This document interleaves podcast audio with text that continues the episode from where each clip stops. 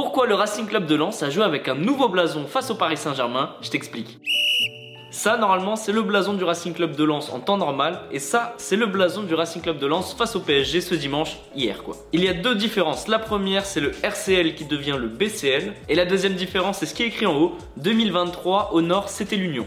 Et la raison, elle est très simple, c'est en soutien au club de basket du BCM Gravelines Dunkerque. Alors non, le club de basket il se situe pas à Lens, c'est pas dans la même ville, mais c'est dans la même région et là-bas ils sont très solidaires. Ce club de basket a récemment perdu sa mythique salle de la Sportica dans un terrible incendie, il n'y a plus rien du tout. Pour apporter son soutien au club de basket, le Racing Club de Lens a créé un slogan, la passion à toute épreuve. Pour l'occasion, le Racing Club de Lens a modifié son blason, donc il apparaissait sur le maillot avec écrit BCL, et les maillots ils sont vendus aux enchères suite à ce match face au PSG, et tous les bénéfices ils seront reversés au club de basket pour les soutenir et les aider financièrement. Les enfants qui accompagnaient les joueurs sur la pelouse à l'entrée étaient eux aussi avec les couleurs des deux clubs, donc c'est-à-dire d'un côté le basket et de l'autre le Racing Club de Lens.